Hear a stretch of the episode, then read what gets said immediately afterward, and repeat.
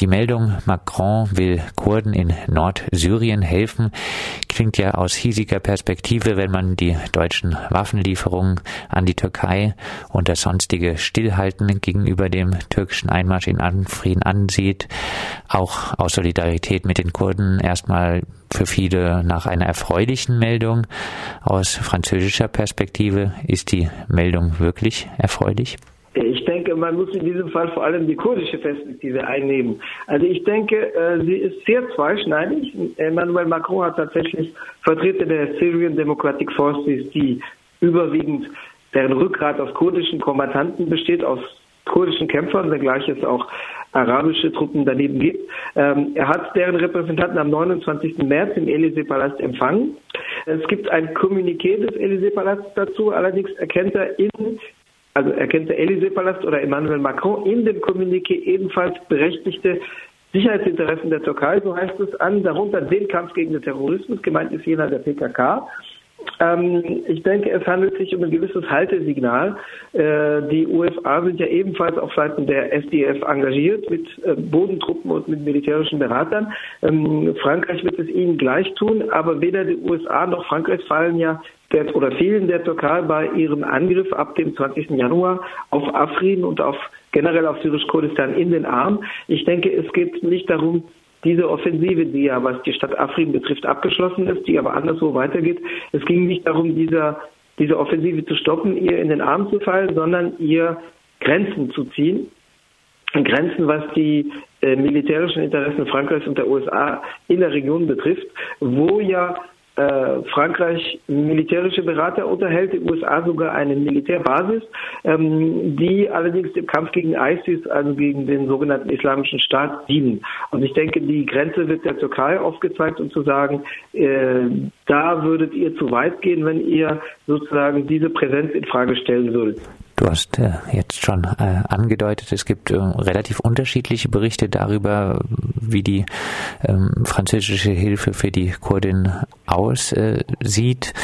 Teilweise, du hast jetzt gesagt, es geht nicht um ein Stoppen der türkischen Offensive. Teilweise wurde von einem solchen Stoppen gesprochen. Es wurde auch davon gesprochen, dass es bald eine Verlagerung französischer Truppen geben sollte. Kannst du da etwas Licht ins Dunkel bringen?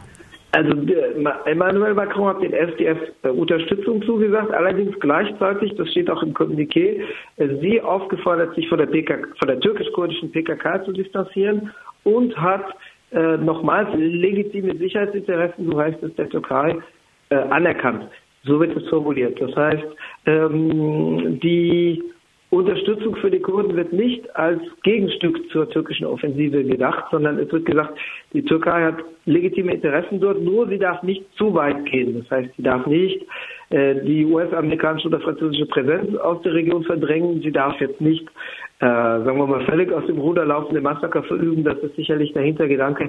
Äh, die Türkei darf die PKK bekämpfen, aber nicht alle sonst äh, sich im Wege befindlichen Kräfte platt machen. Aber die die äh, syrisch-kurdischen Kräfte, von denen eine, nämlich die PYD, äh, auf Deutsch ausgesprochen, ja, enge Beziehungen zur PKK unterhält, um es so zu formulieren, äh, die werden aufgefordert, sich von der PKK fernzuhalten. Das wird also schon, was immer man jetzt inhaltlich von der PKK hält, aber es wird da, da schon eine Aufteilung betrieben, sozusagen in die guten und die bösen Kräfte. Aber man muss anerkennen, was immer man von der Innenstruktur der PKK hält, dass sie die Hauptlast im Kampf gegen ISIS in Kobane, also auch in Syrisch-Kurdistan 2014-15 trug. Und dass da der angeblich terroristische Charakter, der ja in Frankreich wie in Deutschland innenpolitisch, juristisch festgehalten ist, dass der da plötzlich keine Rolle mehr spielte. Aktuell wird äh, wieder über ein Eingreifen der USA in Syrien äh, spekuliert. Äh, letztlich ist Syrien ein Spielfeld zahlreicher Groß- und Mittelmächte. Wie sieht hier insgesamt die französische Rolle aus? Frankreich zieht da am selben Strang mit den USA. Es geht ja um die seit drei, vier Tagen kursierenden Informationen über einen erneuten Chemiewaffenangriff in der Ruta, also in der in den Landstrich äh, nörd, nicht nördlich, sondern westlich, südlich und östlich von Damaskus. Der Norden wird durch ein Bergmassiv abgeschirmt, aber die Route umgibt sozusagen als landwirtschaftliche Nutzfläche auf drei Seiten Damaskus. Und es zirkulieren ja wieder Nachrichten über einen Chemie, ich glaube einen Chlorgasangriff äh, aus der vergangenen Woche. Russland hat es natürlich dementiert und spricht von einer Provokation oder davon, dass wenn, falls es einen solchen Chemiewaffeneinsatz gegeben habe, er dann auf äh, islamistische Kräfte zurückgehe und nicht auf das Regime. Man weiß aber, dass mit etwas gutem Willen, also es gibt natürlich Leute, die das Gegenteil behaupten, unter anderem die russische staatliche Propaganda, aber man ähm, darf als gegeben annehmen, dass das Regime zuvor Seewaffen eingesetzt hat, insbesondere im Hochsommer 2013, ebenso wie andere äh, Kampfmittel, die als kriegsverbrecherisch einzustufen sind, wie etwa die berüchtigten Fassbomben oder Barrel Bombs, was auch durch das Regime nicht bestritten wird, auch wenn es Chemiewaffeneinsatz bestreitet, aber die Berry Bombs hat es nicht ernsthaft bestritten ähm, und die Bombardierung auf Brotfabriken und so weiter. Also seitdem diese Informationen zirkulieren, gibt es ja eine zumindest verbale Offensive von unter anderem von Donald Trump, der also auch in seiner Manier El-Assad als Tier bezeichnet hat. Also El-Assad ist ein Verbrecher, ein faschistoider Diktator, aber ein Tier ist er nicht. Mm, genauso wie Adolf Hitler biologisch betrachtet ein Mensch war oder Josef Stalin oder andere Figuren, die ich jetzt nicht alle miteinander gleichsetzen will. Assad ist nicht Hitler, aber er ist schlimm genug. Ähm, ähm, also äh, Donald Trump, der ja kurz zuvor einen völligen militärischen Rückzug der USA aus Syrien erwogen und angeregt hat, äh, der in seinem Wahlkampf und kurz danach, 2016, 17, eher schöne Augen in Richtung Russland machte, was allerdings im Moment eher einer konfliktträchtigen Situation gewichen ist, insbesondere im Zusammenhang mit dem Skripal, mit der Skripal-Affäre in Großbritannien. Also Trump, der eher geneigt war, vor wenigen Monaten noch Assad als Stabilitätsfaktor zu betrachten und zu sagen, die USA haben da nichts verloren, die USA haben keine Interessen und was soll's. Und wenn die Leute sich gegenseitig die Hälse abschneiden oder wenn das syrische Regime in Anführungszeichen seinen Leuten die Hälse abschneidet äh, oder durchtrennt oder die Leute aushängt, dann geht es uns nichts an. Mhm, Trump hat da ja zumindest verbal einen Kurswechsel vollzogen. Frankreich vollzieht den mit. Benjamin Griveaux, der aktuelle der derzeitige Regierungssprecher und der Emmanuel Macron hat eben auch gesagt, wenn äh, es diesen Chemiewaffeneinsatz gegeben hat, dann ist eine rote Linie überschritten worden. Diesen Begriff der roten Linie hatte ja Barack Obama im August 2013 benutzt, um dann allerdings nicht zu handeln, sondern gar nichts zu tun. Frankreich wollte damals militärisch eingreifen, die USA nicht, wie immer man das bewertet. Äh, ich bin jetzt auch nicht ein Befürworter eines militärischen Offensiveinsatzes, wenngleich zum Beispiel ein Flugverbot hätte verhängt werden können.